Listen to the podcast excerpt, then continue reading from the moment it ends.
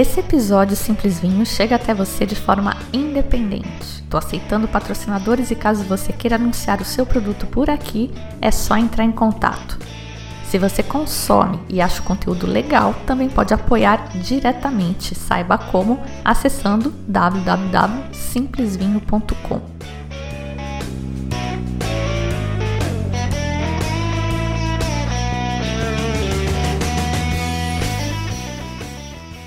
Olá, bem-vindos ao Simples Vinho, onde a gente desfruta toda a complexidade do vinho de forma simples, quase um bate-papo.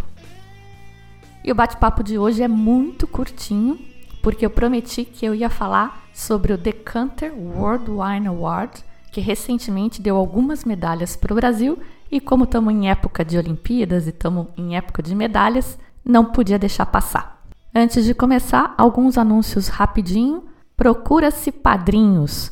Os padrinhos Edson e Tiago ainda não encontrei. Preciso mandar para vocês o episódio bônus dos padrinhos e madrinhas do Simples Vinho. Entre em contato comigo. Quem ainda não apadrinhou financeiramente, é só olhar lá no site simplesvinho.com na aba Apoie. Qualquer 10 real já vale para ser um padrinho ou uma madrinha. E quem não pode apoiar financeiramente, claro que tem espaço no coração também, pode me apoiar nas redes sociais, comentando, salvando e compartilhando os posts e podcasts com os amigos e com as pessoas que gostam de vinho. Inclusive, andei fazendo uma série de vídeos agora inspirado por este concurso, o Decanter World Wine Award, e eu vou falar mais disso no final do episódio. Último anúncio antes da gente começar: degustação da vinhética pré-marcada para 25 de agosto. Interessados, entrar em contato. Os vinhos não são fáceis de conseguir, é uma oportunidade. Entre em contato comigo. Vamos lá então. Os concursos de vinhos ou de qualquer coisa são sempre temas polêmicos. A gente está vendo as Olimpíadas aí, o tanto de discussão que estão provocando, especialmente as decisões que dependem de arbitragem, juízo de valores, avaliação e pontuação. Isso não é branco no preto, isso depende dos juízes e sempre gera controvérsia. Com os concursos de vinho, não seria diferente. Quem não é premiado fica chateado, mas quem é premiado fica bem feliz. E a gente, talvez por um pouco de preconceito ou até um pouco de cansaço com esse tanto de propaganda meio enganosa que tem por aí, né? Melhor do mundo, melhor de não sei o quê. A gente às vezes tende a desprezar completamente um resultado de um concurso, uma medalha que um ou outro vinho ganhou, e talvez a coisa não deva ser bem assim. Tem concursos e concursos, e eu queria falar do Decanter World Wine Award, que saiu o resultado recém e que é um dos concursos que eu considero mais sérios. Então eu vou contar para vocês como ele é. São as regrinhas que foram compiladas, na verdade, por um colega meu, chama Eduardo Araújo, o Edu é proprietário do The Wine Pub aqui em Florianópolis e é sócio da Cellar Wines, uma importadora de vinhos. Além de professor na enocultura, aspirante a diploma WST e um cara que estuda bastante e a quem eu recorro bastante com as minhas dúvidas. Vamos lá então. A competição deste ano, 2021, contou com 18.094 vinhos inscritos de 56 países. Os juízes no concurso são do mundo todo, incluindo Masters of Wine e Masters Sommeliers e outros experts nos respectivos campos. Em 15 dias, mais de 170 experts degustaram esses vinhos que foram organizados assim: por país, por região, por cor, por uva, por estilo, por safra, por preço. A degustação começa organizada por região. Então, por exemplo, champanhe vai ser julgada por um painel de experts em champanhe. Eles fazem essas baterias que nem tem no judô, nas lutas aí é, por peso, para que seja mais justa a competição entre eles. Ainda eles consideram faixas de preço. Então tem a banda A, que é o nível de entrada, vinhos de até 10 libras, 9,99 libras esterlinas. Banda B é a faixa média baixa, que é de 10 a 14,99 libras. Banda C, média alta de 15 a 19,99 libras, banda D Premium de 20 a 29,99 libras, banda E Super Premium de 30 a 49,99 e a banda F é o boutique ou ícone acima de 50 pounds.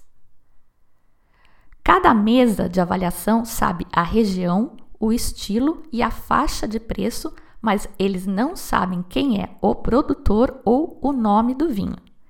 Depois de dar a nota, existe uma discussão na mesa sobre o vinho para chegar num consenso. Lembrando só que consenso é diferente de votação. E a discussão acontece em três etapas. Na primeira, um chair regional supervisiona cada mesa regional e ajuda a chegar nos consensos e discutir as discrepâncias, além de provar novamente todos os vinhos que receberam medalha de ouro e prata para dar consistência. Depois disso, tem um co-chair. Ele degusta todos os vinhos que receberam a medalha de ouro para dar o veredito final. Ou seja, os vinhos medalha de prata foram degustados duas vezes pela mesa e pelo chair regional e os medalhas de ouro são degustados três vezes, porque ainda tem esse co-chair depois para confirmar. Na segunda etapa, um painel que só tem os top aí, os chair regional e os co-chair degustam de novo todos os vinhos que receberam a medalha de ouro e promovem os melhores a Platinum, medalha de platina. Finalmente, na terceira etapa, Todos os vinhos que receberam a medalha de platina são degustados pelos co-chairs para daí eles escolherem os melhores de cada categoria, que é o prêmio Best in Show. Traduzindo as pontuações, então, a medalha de bronze corresponde a 86 a 89 pontos e é um vinho bem feito, direto e agradável. Medalha de prata são 90 a 94 pontos. É um vinho muito bem feito, com impressionante complexidade. Medalha de ouro, 95 a 96 pontos. Um vinho excelente, de grande complexidade e caráter. Nesse ano foram, como eu disse, 18.094 vinhos degustados de 56 países, 50 Best in Show, 179 medalha de platina, 635 medalha de ouro, 5.607 medalha de prata e 8.332 medalhas de bronze. O país que mais ganhou Best in Show foi, adivinha? França, com 15 vinhos premiados, de 179, quase 10% do Best in Show era França. O Brasil teve 42 medalhas, sendo 35 de bronze, seis de prata e uma de ouro, que foi o Sangiovese 2020 da linha Zanotto da vinícola Campestre, a mesma que faz o famoso Pérgola que todo mundo ama. Vinho nacional mais vendido do país em 2020. Esse vinho recebeu 95 pontos e custava, na época em que saiu o resultado do concurso, menos de 50 reais, 47 acho que era. Eu mandei mensagem para o pessoal da minha lista de distribuição. Algumas compraram, outras esperaram e agora o vinho já está mais caro, acho que está mais de 60 reais já. Eu comprei três garrafas do Sangiovese premiado e três garrafas de outros vinhos que eu escolhi segundo umas teorias malucas aí que eu desenvolvo para escolher vinhos às cegas para mim e que eu andei fazendo os vídeos no Instagram. Então eu conto lá qual é o racional por trás da minha escolha e conforme eu vou provando, eu vou contando como é que foi, se deu certo ou não.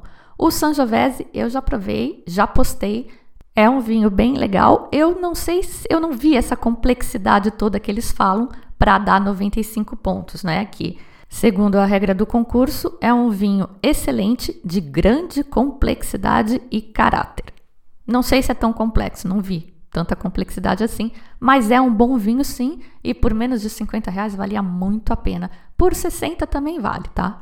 Parte da razão para o vinho ficar mais caro, além da demanda aumentada, é aquele selinho de medalha que eles colam na garrafa. Eles pagam por este selo.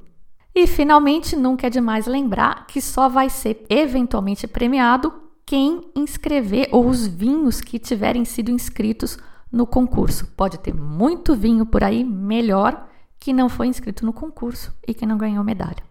Outra coisa que a gente precisa realizar, né, precisa aprender a entender, é que é um vinho de 50 reais, até 50 reais. E ele é medalha de ouro para um vinho de até 50 reais.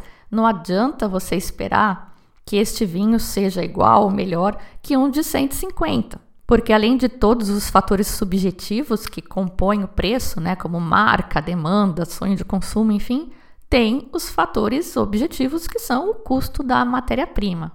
E desses não dá para fugir. Da mesma forma, se você analisar friamente, objetivamente, um vinho de 500 reais não é cinco vezes melhor que um vinho de 100 reais.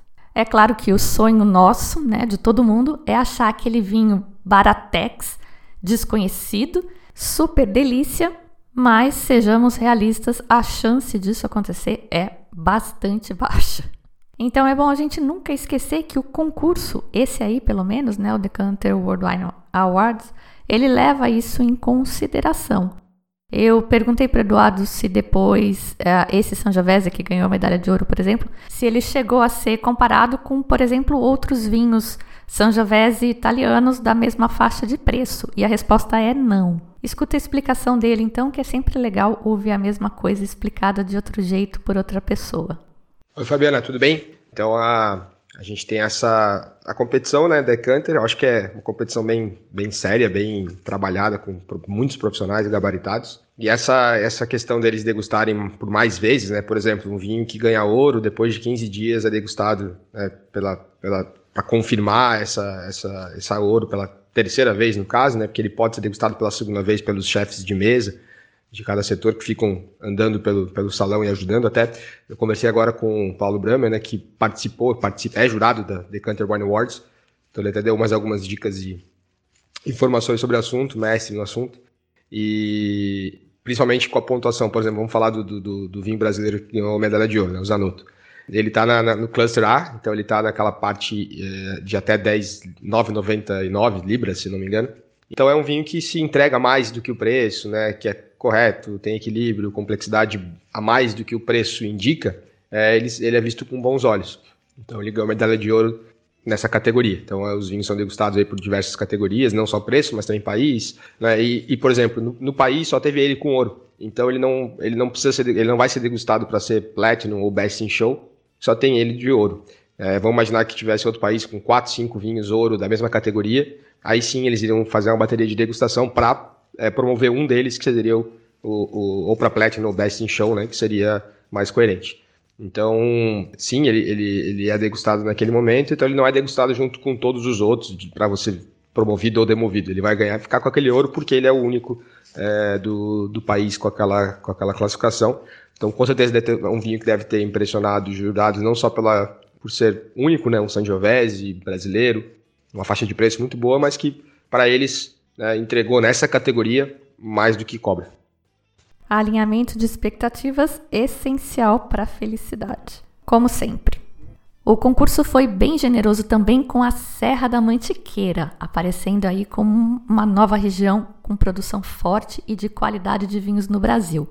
Destaques para as medalhas de prata da Vinícola Ferreira, dois vinhos com medalha de prata, e a Maria Maria, de Minas, com uma medalha.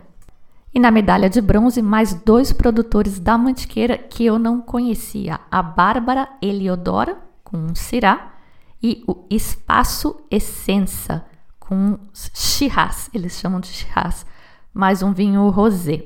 Aqui também alguns vinhos da Guaspari e da Góis, em São Roque.